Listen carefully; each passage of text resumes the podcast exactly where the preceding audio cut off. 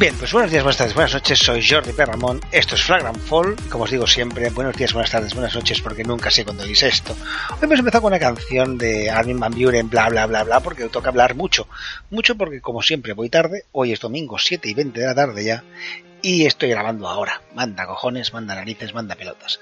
Pero es lo que hay. Uno, cuando no tienes más tiempo, pues grabas cuando puedes y hago lo que puedo. Por lo tanto, vamos a repasar la jornada 18 de la ACB y un poquito de la 19, un poquito, bueno, que solo quedan dos partidos por disputarse. Y bueno, ya os lo contaré en unos minutos. Primero repasemos el, marcador de la de la pasada jornada, la 18, que nos dejó los siguientes resultados. Iberostar Tenerife se imponía 76-59 al Movistar Estudiantes, que ha destituido a su entrenador. Xamon Zaragoza se imponía 82, 81-62 al Herbalife, Cosur Betis caía 66-88 contra el Unicaja, San Pablo Burgos ganaba 92-89 al a la Peña, Montaquí caía 90-94 contra el Barça, Buenabank se imponía 93-69 al Obradoiro, Retabat del que ganaba 88-77 al Máxima Manresa, el Madrid caía en casa en un partido en que el primer cuarto parecía que se iban a ir de 50 al de Vasconia, pero al final Vasconia tiró carácter y ganó 94-95. Y el Valencia Basket se imponía 82 a 62 a Lucan Murcia. Eso era la jornada pasada, pero el problema está ahí, os digo, es que ya estamos ya en la jornada 19, prácticamente acabada, solamente quedan dos partidos pendientes de disputarse, que son el Movistar Estudiantes Unicaja y el Obradoiro Valencia Basket, que empieza en, bueno, en 40 minutos, y los resultados que se han dado hasta ahora han sido los siguientes. Sorpresa en Burgos, porque el Burgos caía a 54-70 contra el Verstappen Tenerife, no porque no pueda perder, sino por esa cantidad tan ínfima de puntos, 54.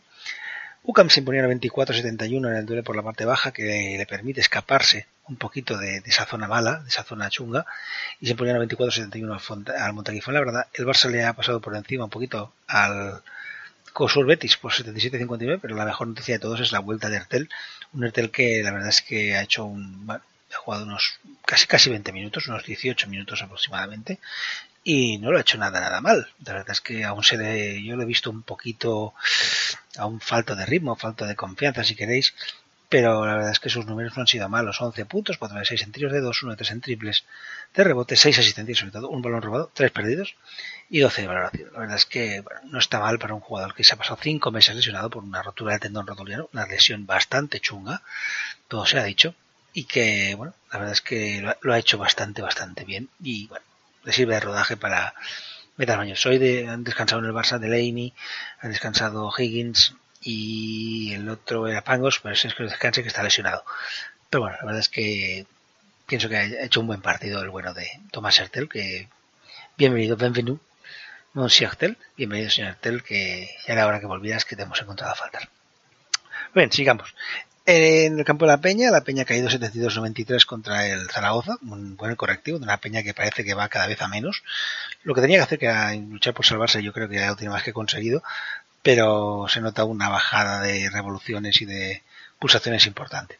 Quiero de Basconia daba la de cal y la de arena. O sea, la, de cal el otro día que ganó, la de arena hoy, que ha perdido en casa con 73 a 77 al Moraván Andorra, pese a que han intentado esconder el pabellón según el community manager genial de, de Moraván Cantorra es el mejor de largo. Y ha puesto ahí un tuit en que decía que el viejo truco de intentar escondernos el pabellón debajo de la niebla, ¿no? Para que no lo encontremos. Pues bueno, lo han encontrado y han encontrado la senda de la victoria. Y bueno, Moraván es un equipo de esos que cada vez juega mejor a baloncesto. En Canarias, el Herbalife en Canarias se ha impuesto 92-54 al Bilbao Basket. En Manresa, el Máxima Manresa ha perdido 75-80 contra el Real Madrid. Y ahora mismo se está disputando el Movistar Estudiantes Unicaja, con sorpresa, al menos para mí, 47-26 para el conjunto del Movistar. Y a las 8, ya os digo, se celebra el Obradoiro contra Valencia Basket. La verdad es que, ya os digo, de esta jornada yo creo que la mejor noticia es el hecho de que ha vuelto eh, Ertel y que es un jugador que nos hace disfrutar a todos mucho, seas del Barça o no seas del Barça, creo que es de esos jugadores que, nos divierte a todos y que es un gusto verlo jugar. En fin, hasta aquí yo digo, no me voy a enredar mucho, que vamos a ir rápido, es tarde, es muy tarde, y vamos a ir ya a oír un vintage que hoy espero os guste mucho, está dedicado a alguien que es un genio del baloncesto, alguien que es un auténtico maestro, y que ya veréis como estoy convencido que cuando sepáis quién es, eh, diréis, Jordi tiene razón, este tío era un auténtico genio. Pero eso será después de la musiquita de La Full, que ya va sonando por ahí, de Piaf, porque ya sabéis que el vintage entra siempre con la misma música. La Full de Edith.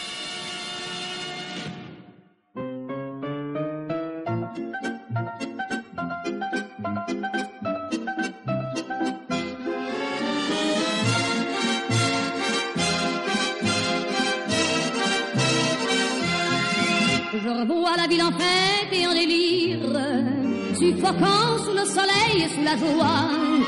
Et j'entends dans la musique les cris, les rires, qui éclatent et rebondissent autour de moi. Et perdu parmi ces gens qui me bousculent, étourdi, désemparé, je reste là. Quand soudain je me retourne, il se recule, et la foule vient me jeter entre ses bras.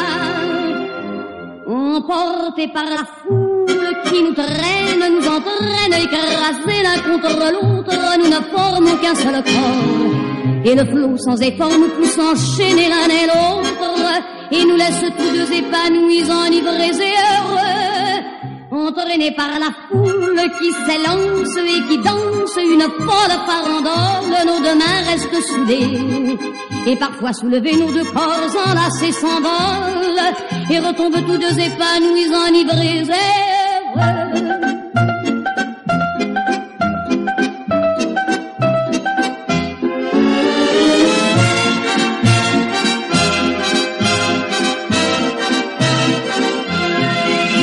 la joie que l'a poussée par son sourire me transperce et rejaillit au fond de moi. Mais soudain, je pousse un cri parmi les rires quand la foule vient l'arracher d'entre mes bras. Emporté par la foule qui nous traîne, nous entraîne, nous éloigne l'un de l'autre, je lutte et je me débat. Mais le son de ma voix s'étouffe dans le rire des autres.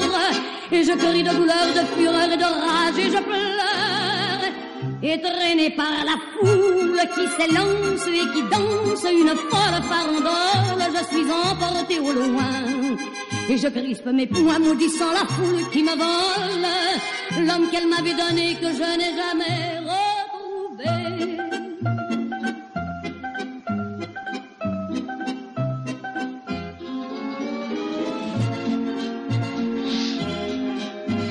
Bien, pues suena aún de fondo la Full de Edith Piaf, una canción que ya os digo es el símbolo del vintage. Y bueno, yo digo, si suena a Edith Piaf solo puede significar una cosa, que llega ese momento que huele a naftalina, que huele a antiguo, que huele en definitiva a vintage. Y ese aroma nos llevará esta vez a la antigua Yugoslavia, donde encontraremos al gran Alexander Nikolic, el profesor, al que se considera el padre del baloncesto moderno yugoslavo. Alexander Nikolic, Asa Nikolic, nació el 28 de octubre de 1924 en Sarajevo, actual Serbia, y nos dejó un 12 de marzo del 2000, si no recuerdo mal, en Belgrado.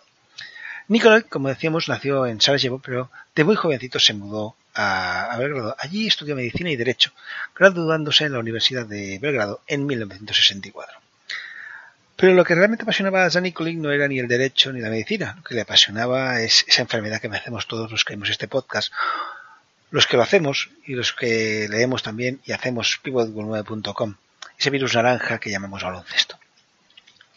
Nicolás tuvo una doble vertiente. Primero fue jugador y luego entrenador. Como jugador militó en las filas del Partizan de Belgrado del 45 al 46, de ahí pasó al eterno rival, Estrella Roja de Belgrado, donde estaría el, del, 47 al 49. Deja la Estrella Roja para irse al Cereznikar Kakak, donde estará del 49 al 50, y de ahí pasará al BSK Belgrado, donde estará del 50 al 51. En ese periodo de tiempo, en ese periplo, consiguió conquistar tres ligas yugoslavas, en el 47, 48 y 49, y llegaría a disputar 10 partidos con la selección nacional yugoslava. Se retira como jugador y estuvo unos años apartado del parque, pero decidió que quería seguir con el baloncesto. Y así en el 1959 empezó su faceta como entrenador. Faceta que simplemente lo convirtió en leyenda del baloncesto yugoslavo, europeo y FIBA. En el 59 toma las riendas del KK Partizan para pasar en el 60 a llevar el KK Belgrado, equipo con el que estaría hasta el 63. De ahí pasa al Petrarca Capadua, donde estará del 65 al 67, y tras esas dos temporadas en Italia volvió al OKK Belgrado, donde estará del 67 al 68. en 1969 el mítico Ignis de Varese, equipo que dirige, bueno, se va al mítico Ignis de Varese, el equipo que dirige del 69 al 73, y tras dejar Varese vuelve a Belgrado, donde se hace cargo de Estrella Roja cargo que ocupa del 73 al 74. Al año siguiente vuelve a la Lega. Esta vez va a dirigir dos temporadas al también mítica Fortitude de Bolonia. En el 78 vuelve a Yugoslavia para coger el Kakaborak Kakak, equipo con el que estará hasta 1980. Al año siguiente dirige a Virtus de Bolonia y tras un año en Bolonia se marcha al Carrera Venecia. Una temporada más tarde dirige otro equipo mítico, el Scavolini de Pásaro, y termina su carrera a nivel de club dirigiendo en el 84-85 al Udine Australia. Entre medias de su carrera como entrenador del club, club tiene diversas incursiones como máximo responsable de la selección yugoslava. Esa primera etapa fue del 51 al 65 y una segunda entre el 77 y el 78. Bajo sus órdenes, la selección yugoslava consiguió grandes éxitos como una plata en un campeonato del mundo de Brasil del 63, un oro en el Mundial de Filipinas del 78, dos platas en el Europeo de Yugoslavia del 61 y U65, un bronce en el Europeo de Polonia del 63 y un oro en el Europeo de Bélgica del 77 sin duda alguna, un palmarés impresionante a nivel de selección, pero es que a nivel de club sus logros no son precisamente pequeños. ¿Por qué? Porque conquistó dos copas intercontinentales con el Pacanestro Varese en el 70 y 73, con el Ignis Varese, tres copas de Europa con el Pacanestro Varese, tres legas con el Pacanestro Varese, bueno, todo lo ganó con el Pacanestro Varese, tres copas de Italia con el mismo equipo. Como veis, hasta Nicole convirtió al Pacanestro Varese, al Ignis de Varese, en uno de los jugadores, en unos, perdón, jugadores, de los equipos míticos uno de los mejores equipos de baloncesto de Europa. Junto, que tuvo jugadores, la verdad es que maravillosos y míticos. Aldo Sola, Manuel Raga, Dino Meneguín, Otorino Flavorea, Dodo Rusconi, John Fultz, Bob Morse o Marino, Marino Zanata, por citar algunos. En sus órdenes ha tenido jugadores maravillosos en diferentes equipos. Stankovic, eh, yo qué sé. Ha tenido gente muy, muy buena. Cierto es que San fue un genio un genio que innovó y modernizó no solo el baloncesto yugoslavo, también modernizó el baloncesto FIBA en general. En antigua Yugoslavia su nombre es simplemente reverenciado. Se le considera el padre del baloncesto moderno yugoslavo y se le llama el profesor Nikoli. Y eso, amigos míos, en un país como Yugoslavia son palabras no mayores. Lo siguiente. El Santa Nikolic Nikolic eh, es sin ningún género de dudas uno de los más grandes entrenadores que ha dado el baloncesto. Alguien que revolucionó el juego, alguien que consiguió títulos tanto a nivel de club como de selección. Y juntamente, justamente por ser un grande del baloncesto le hemos hecho un hueco en el vintage de hoy. Algunos de sus alumnos son gente, pues bueno, como Malkovich, como Bradovic, como gente de esta que no ha ganado nada. Son eh, cuatro matados de esto del baloncesto y que no le empataba a nadie. La verdad es que en ellos reverencia, en Malkovich, en Obradovic, reverencian a San Por tanto, no me queda más que ponerme de pie y decir, chapo, señor Nikolic es usted un auténtico maestro. En fin, el vintage llega a su fin. Y bueno, se espera la próxima semana para traeros a alguien, alguien que también sea grande en nuestro deporte. Pero ahora nos iremos a un poquito de música y después iremos al bueno de Juan Carlos, que bueno, nos hablará del Eurocup. Mm, un Eurocup en que se ha dado la circunstancia curiosa que la Peña por fin ha ganado en el campo del Barça, más que nada porque debido al huracán este, o sea, huracán o tormenta o como, como pelotas queramos llamarlo Gloria, pues el pabellón de la Peña que se cae un poquito a cachos, pues ha tenido problemillas y el Barça le ha cedido el Palau Laurana para que pudieran disputar la, jornada y bueno, la Peña se ha llevado la victoria en el Palau Laurana. Pero eso os lo contará en nada el bueno de Juan Carlos en su sección de la Eurocup.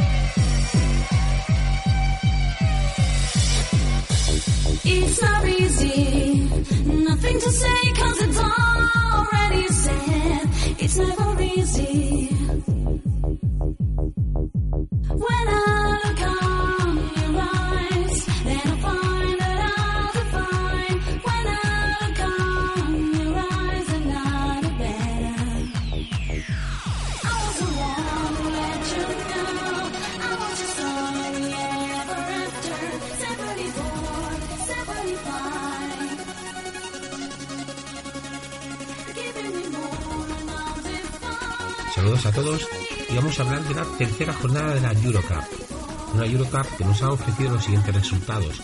En el grupo E, Darusafaka 65, Partizan Belgrado 63, Energía Trento 67, Virtus Bolonia 73.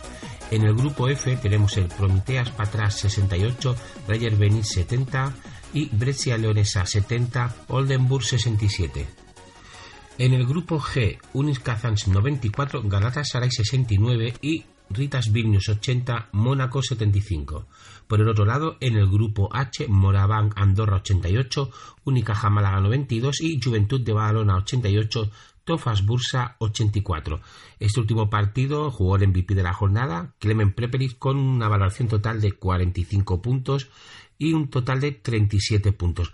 Partido que, como ya sabréis, se jugó en Barcelona, en el Palau Blaugrana, debido a los desperfectos que ocasionó el, el temporal este Gloria en Badalona, en el Palau Olympic. Una vez sabido los resultados, vamos a mirar las clasificaciones. En el grupo E, primero Partizan de Belgrado, en segunda posición Virtus Bolonia y tercera posición es para Darusafaka. Cierra el grupo Energía Trento con 0 victorias, 3 derrotas. Los anteriores equipos todos están igualados a 2 victorias y una derrota.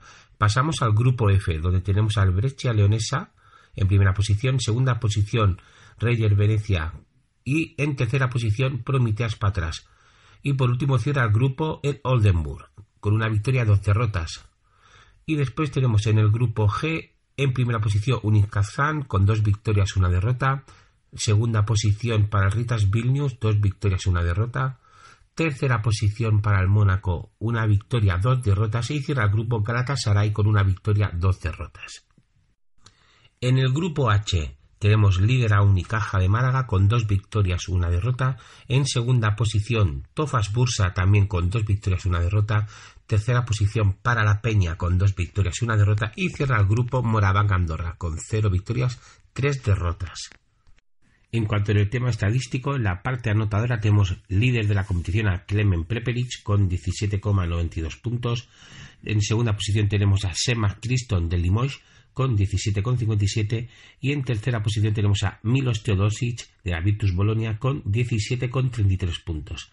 En cuanto al tema reboteador, tenemos en primera posición a Alan Williams de Krasnodar con 9,40 rebotes por partido. En segunda posición tenemos a Jonathan Hamilton de Darusafaka con 8,42 y en tercera posición tenemos a Devin Williams de Tofas Bursa con 8,31 rebotes por partido.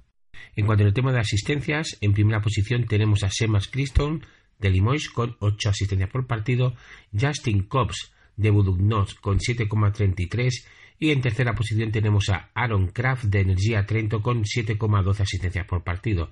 En cuanto en el tema de robos, tenemos a Aaron Croft de Energía Trento con 2,92 balones robados por partido, Stefan Markovic de Virtus Bolonia con 2,23 balones robados por partido y en tercera posición Alex Hamilton de Maccabi Rishon con 2,20 balones robados por partido. En cuanto en el tema de tapones, lidera la competición o ha liderado la competición Hassan Martin de Budugnos con 1,67 rebotes por, eh, tapones por partido, William Mosley de Partizan Belgrado con 1,54 tapones por partido. Y en tercera posición Jonah Hamilton de Darusafaka con 1,50 tapones por partido. Eh, la jornada siguiente tendrá los siguientes partidos una cuarta jornada que se disputará entre los, próximos 28 y 29 de enero. Y tendremos los siguientes partidos. En el grupo E será Partizan Belgrado Darusafaka y Virtus Bolonia Energía Trento. En el grupo F, Reyer Benis contra Prometeas Patras y Oldenburg Brescia Leonesa. En el grupo G tendremos el partido entre Galatasaray Unis Kazán y Mónaco Ritas Vilnius. Y por último, en el grupo H tendremos un Tofas Bursa Juventud de Badalona y un Icaja Málaga versus Morabanc Andorra. Un saludo a todos y hasta la próxima jornada.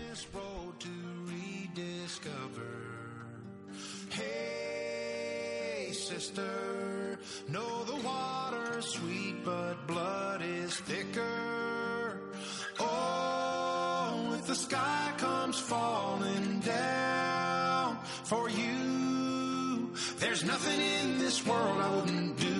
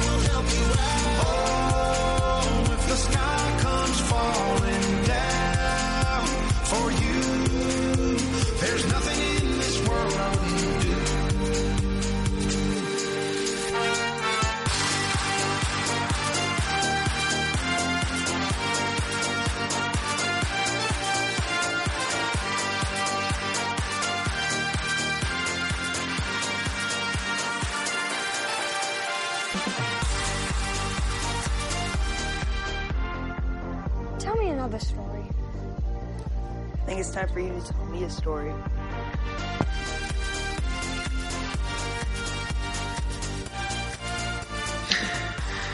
Why do you have to go, Dad? Bien, y tras hablarnos Juan Carlos de lo que ha ocurrido en la segunda mejor competición de Europa, en este caso en la Eurocup, nos vamos a ir a la mejor competición, la que es la para mí la, la más interesante de todas las que se hacen en Europa, que es la Euroliga. Una Euroliga que ha dejado en la jornada 21 los siguientes resultados.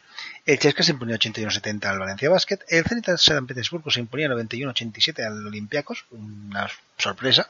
Bayern se imponía 80-68 al Maccabi Fox Tel Aviv, otra sorpresa. El Barça se imponía con dificultades al Estrella Roja, 86-82. El Vasconia se imponía 83-79 al Khimki de Moscú. Fenerbahce ganaba 73-64 a un Armani Change Milan que parece que va de capa caída. Zalgiris imponía 104-80 al Alba de Berlín. El Pau le metía 100 a las Bell de Bellerman para que solo recibiera 88 y el Real Madrid caía en casa 75-80 contra el Anadolu Efes Istanbul. ¿Eso qué provoca? Pues provoca que la clasificación ahora mismo esté de la siguiente manera. líder en solitario con 18 victorias, 3 derrotas para el ganador UF Istanbul. Segunda posición empatado con tercero y cuarto.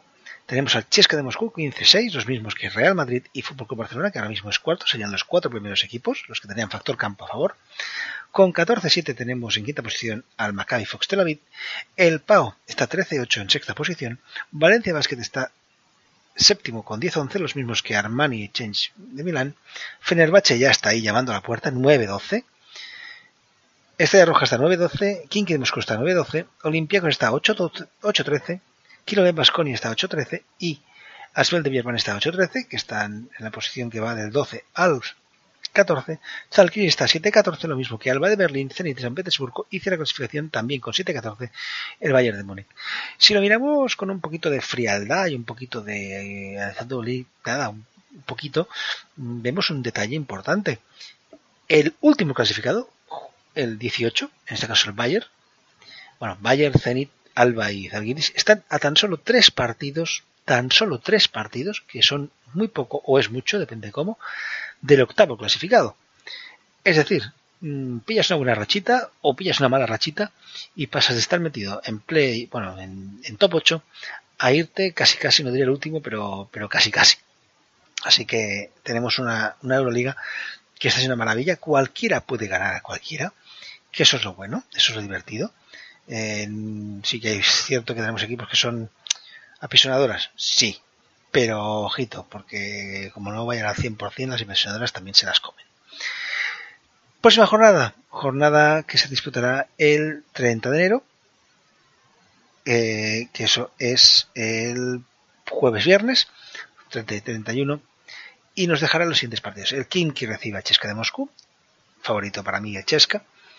Alba de Berlín recibe al Fenerbahce, favorito el Fenerbahce, que parece que ya va cogiendo poco a poco el, bueno, el aire que tenía que tener, que ese equipo de meterse no solamente en top 8, sino de, meterse en, en la Final Four. Olympiaco recibe al Kilo B, Basconia, partido difícil para ambos. Eh, el que pierda, pues se quedará un poquito descolgado de intentar meterse ahí arriba, sobre todo si pierde Olympiacos. Y Kilo B, Basconia es que es muy irregular te puede hacer un partidazo como hacer el ridículo. No tienen término medio. El Maccabi Fox recibe al Real Madrid, un Real Madrid que viene de perder los tres últimos partidos en Euroliga, de perder uno en, en ACB, hayan ganado justito, que hayan ganado de, poquitos puntos al, al Baxi Manresa, por lo que he leído, no he visto el partido. Eh, la gente dice que el Manresa se merecía más. Y la verdad es que es una, una buena piedra de toque para el Madrid. Eh, si el Madrid pierde, pues no es que se metan problemas porque se ha estado en top 8, pero igual se le escapa esas primeras cuatro posiciones y puede ser un problema. Y el Maccabi, si quiere no irse de top 8, tiene que, ganar. Vienen los dos de, haber perdido su partido anterior. Y ya vemos lo que ocurre. El campo del Maccabi, la, mano de Elías, no sé cómo pelotas lo llaman ahora, pero para mí el campo del Maccabi será toda la vida en la mano de Elías, pues es un campo muy difícil. Ya veremos lo que ocurre. El Asbel de Villarman recibe a Zalgiris Kaunas, un duelo por la parte ya un poquito más baja. Zalgiris viene de ganar un buen partido. Veremos lo que ocurre, veremos si despiertan. Y Asbel, bueno, empezó muy bien, pero se ha ido, ha ido perdiendo fuelle. Lo que pasa es que en su campo el Asbel es muy complicado de ganar. El Barça recibe a Zenit de San Petersburgo. En principio parecería un partido fácil. Digo en principio porque en Euroliga ya os digo no hay ningún partido fácil y ya veremos bueno, ¿Qué ocurre? El Barça ahí la ventaja que tiene es que podrá contar con dos bases, algo que no ha ocurrido en toda la temporada. Ya sería leche también si se recuperara Pangos, tuviéramos tres, pero en principio parece que tendremos eh, a Delaney, que ha descansado esta semana en, en ACB, y a un Ertel que bueno, va cogiendo la forma poquito a poquito, pero que yo creo que algunos minutitos sí tendrá. El Milan recibe al Bayern de Múnich, un Milan que ya os digo va de capa caída y bueno, tendrá que espabilar y no perder contra el último clasificado, porque si no se va a meter en problemas gordos y acabará cayéndose del, top 8. El Estrella Roja recibe a Anadolu Efes Istanbul. En principio es un favorito el Anadolu, para eso está primero. Y el Valencia Basket recibe al Panathinaikos. Mm, dos equipos que juegan muy buen baloncesto y que, bueno, ya veremos quién se lleva el gato al agua. Tenemos como favorito al Valencia porque juega en casa, pero la cosa está difícil, difícil, difícil. Bien, ahora tocaría ese momento en que yo estoy paso a un poquito de música, mm, me pongo, me paro un poquito y cojo y después os pongo el, el, vin- el vintage, no, el vintage ya lo he puesto antes, no mientas, el personaje misterioso. Pero como ya os digo, hoy vamos fatal de tiempo, pues lo vamos a hacer ya todo seguido y vamos con el vintage. Joder, qué manía con el vintage, con el personaje misterioso. Es decir, vamos llegando ya al final del programa y es tiempo de misterio, de personaje misterioso. Y es a la vez tiempo de desvelar quién era el jugador de la, que comparte la nacionalidad con Luka Doncic, pero que nació en Harvey, condado de Cook, en Illinois.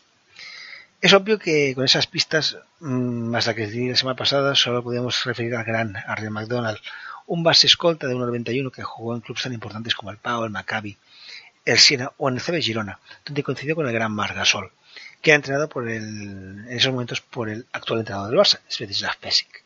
Reconozco que los dos últimos personajes misteriosos, Marisol Paino y Arden McDonald, no han sido precisamente fáciles. Es más, alguno lo ha adivinado por los pelos, pero lo cierto es que los habéis ido sacando. Pero soltemos la melena y vayamos a buscar un nuevo personaje para esta semana. Alguien de quien, como siempre, daremos pistas de dónde, cuándo nació, por un lado, y qué milagros tiene en esto de la pelotita.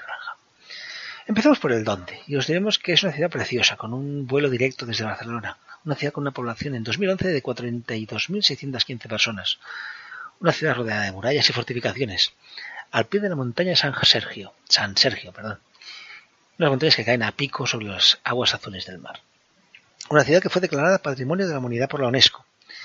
En la primera mitad del siglo VII, ante las invasiones de los eslavos y álvaros, los habitantes de la ciudad de Epidauro buscaron refugio en la isla, una isla que en, que griego significa roca.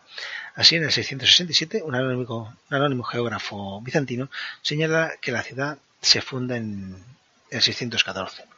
Una ciudad que ha tenido diferentes nombres, Lausa, Labusa, Raugia y algún otro más.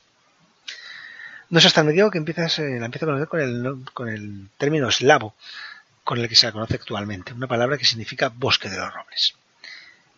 El lugar perteneció a la República de Venecia hasta el 1358, cuando tras firmarse el Tratado de Zara, no de Zara de ropa, sino de Zara, se gana su independencia. Eso sí, es pagando un tributo anual al rey de Hungría y luego los doges de Venecia. La ciudad disponía de, una, de su propia flota de guerra, pero esta fue insuficiente para impedir que los, que los normandos se adueñaran de la ciudad en el 1081. En el siglo XII se levantaron las murallas para evitar invasiones que venían de todos lados, de oriente a occidente. Hay que comentar que a finales del siglo la ciudad se regía por eso que llaman democracia y escogía a sus gobernantes mediante el voto. Qué cosas más curiosas, no les pegaba a nadie y estas cosas. Maravilloso. Bueno, se pegaban después entre ellos, pero eso es otro tema. La posición estratégica de la ciudad hizo que la República de Venecia atacara la ciudad, cogiendo, consiguiendo en el 1205 conquistarla. Una conquista que duraría hasta el 1358. La ciudad consiguió un estatus especial y en ella los descendientes romanizados constituyeron la aristocracia local siendo la lengua oficial el italiano. En 1364 la ciudad firmó una alianza con el sultán del Imperio Otomano, una alianza que implicaría la protección por parte otomana y fue la primera alianza entre un país musulmán y otro cristiano. La ciudad era centro de ciencia, y de ahí surgieron personajes como el famoso médico Roger Joseph Boscovich, el astrónomo Banduri, un astrónomo que llegó a ser secretario del duque de Orleans. La economía se basaba en el comercio y la navegación. Es más, era tan importante la navegación que cada hombre debía plantar a lo largo de su vida 100 cipreses. Cipreses que tras 50 años servían para construir nuevas embarcaciones. Por esa razón, la actual ciudad tiene gran número de cipreses en sus colinas. En su máximo esplendor, la ciudad disponía de una flota de 200 barcos. La expansión de la ciudad duró hasta el 1 de abril de 1667, fecha fatídica en la que un terremoto destruyó casi por completo la ciudad y se cargó al 40% de la población. Ahí es nada. En 1808 un decreto napoleónico puso fin a la República y se reincorporó al territorio del Reino Napoleónico de Italia. La ciudad ha sido independiente por más de un milenio. La ciudad está hermanada, entre otras, con Rávena, con Ragusa en Italia, Graz en Austria, Vukovar en Croacia, y la verdad es que la ciudad es una auténtica preciosidad, una auténtica perla. Tenemos el dónde y es un donde con muchísima historia, todo se ha dicho, y toca ir por el cuándo. Empezaremos por el día. Un día en que en que un año no bisiesto el, es el vicentésimo nonagésimo cuarto día del año. Un día en que han ocurrido cosas como que en el 1032 en Roma el joven Teofilato compra el papado y es nombrado Benedicto IX. Cosas como que campeador vence a los almoravides en la batalla de Cuarte. Cosas como que cerca de Nicea miles de integrantes de la cruzada de Pedro el Ermitaño son masacrados por los turcos. Cosas como que en 1897 Thomas Edison consiguió que su primera lámpara eléctrica luciera durante 48 horas seguidas, o que en 1971 Pablo Neruda recibiera el Premio Nobel de Literatura. Cosas como que el mismo día que nuestro protagonista nacía, nacían personajes como el pintor italiano Domenico Sampieri, el almirante inglés Jean Bart, la política y tertuliana catalana Pilar Raola o el jugador catalán de baloncesto Ricky Rubio, que por cierto queremos felicitar porque estos días ha tenido un preciso niño y la verdad es que felicitas Ricky, esa es sin duda la mejor canasta que has metido en tu vida. Él mismo lo reconoce y la verdad es que es una auténtica maravilla. Felicidades y que el pequeñajo esté perfecto y que tú nos sigas haciendo disfrutar con tu baloncesto. Bien, tenemos lugar, toca ir al año. Año que fue bisiesto y empezó en domingo y que corresponde al 5716-5717 del calendario hebreo. Ese año, el 1 de enero, veía como Sudán se independizaba del Reino Unido. Como el 13 de enero se inauguraba el Transiberiano, que unía Pekín y Moscú pasando por el Ambator Irkutsk. El Ambator es la capital de Mongolia, para que no lo sepa. Y Irkutsk no sé dónde coño está, porque hacer un frío de narices, porque creo que está en pleno Siberia. Un año en que la Universidad de Alabama eh, veía protestas por la entrada de la primera estudiante negra en una universidad. Qué gilipollas que ser a veces los, seres humanos. Bueno, hay algunos que no son ni humanos. En fin, un año en que en Estoril, Alfonso Borbón, con tan solo 14 años, moría en extrañas circunstancias por un disparo en la cabeza procedente de la pequeña pistola de su hermano mayor Juan Carlos, alias Atampechano. Este, aparte de, cargarse elefantes, veo que se cargaba más cosas. Bueno, supuestamente. Hay que hacer siempre supuestamente. Un año en que el atorón Bikini se detona la bomba atómica Zuni de 3.500 kilotones, una bomba que es la primera prueba de un diseño de bomba de hidrógeno de tres etapas, lo que se conoce como efecto Basón. Un año que había como el ejército soviético reprimiera la insurrección de octubre en Hungría. El mismo año que nuestro protagonista nacían personajes como el actor Mel Gibson, el delincuente y atracador bancario español Jaime, Jaime Jiménez Arce, más conocido como el solitario, o el tenista sueco Björn Borg. Tenemos lugar, tenemos día, tenemos año, toca ir a los milagros milagros de, bueno, como haber ganado tres ligas y dos copas con su antiguo, de su antiguo país, dos recopas, una liga del país, de un país nacido tras un, un referéndum celebrado el 25 de junio del 91. Milagros como promediar en etapas de formación 9,8 puntos con su selección, números que cuando fue senior se fueron hasta 4,5 puntos por encuentro, destacando en el último europeo que disputó, ya que se fue hasta los 10,1 puntos. Milagros como haber conquistado metales de todo tipo con su selección, dos oros, dos platas, dos bronces, repartidos entre Juegos Olímpicos, Mundiales y Campeonatos de Europa. Milagros como haber compartido vestuario con alguien que ha entrenado a una selección que ha sido campeona del mundo absoluto y que conquistó un europeo siendo el mejor jugador, alguien que ha dado el salto a Europa desde la NBA esta temporada. Joder, lo que suda para decir esto.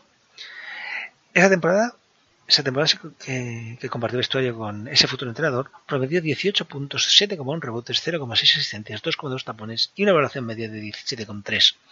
Siendo su tope poner 7 gorros, coger 13 rebotes o anotar 28 puntos en un partido. Como habéis, os traigo un personaje difícil, dificilillo. De esos que son para tirarse un poco de los pelos y romperse un poquito la cabeza. Pero como sé que os gusta, que os compliquen un poco la vida, pues por eso lo hago. Pero bueno, por eso y porque no niego como pues un poco cabrón, pues lo hago porque me. En fin, no me enrollo más. Aquí está, hasta aquí el personaje misterioso. Espero que os guste. No os dejo con música, ya hago la despedida. Una despedida que os deja, pues, bueno, sepáis que ahora mismo, cuando son las 19.54, pues tenemos el partido entre Movistar Estudiantes y Unicaja con un 59-48. Está a 5 minutos de empezar el Obradoiro. Valencia Basket y solo espero que hayáis tenido un fin de semana lleno, lleno, lleno, lleno de baloncesto. Yo lo he tenido, he tenido partido con la niña, he tenido partido yo. No hemos ganado ninguno, pero sobre todo el de la niña jugaron un partidazo.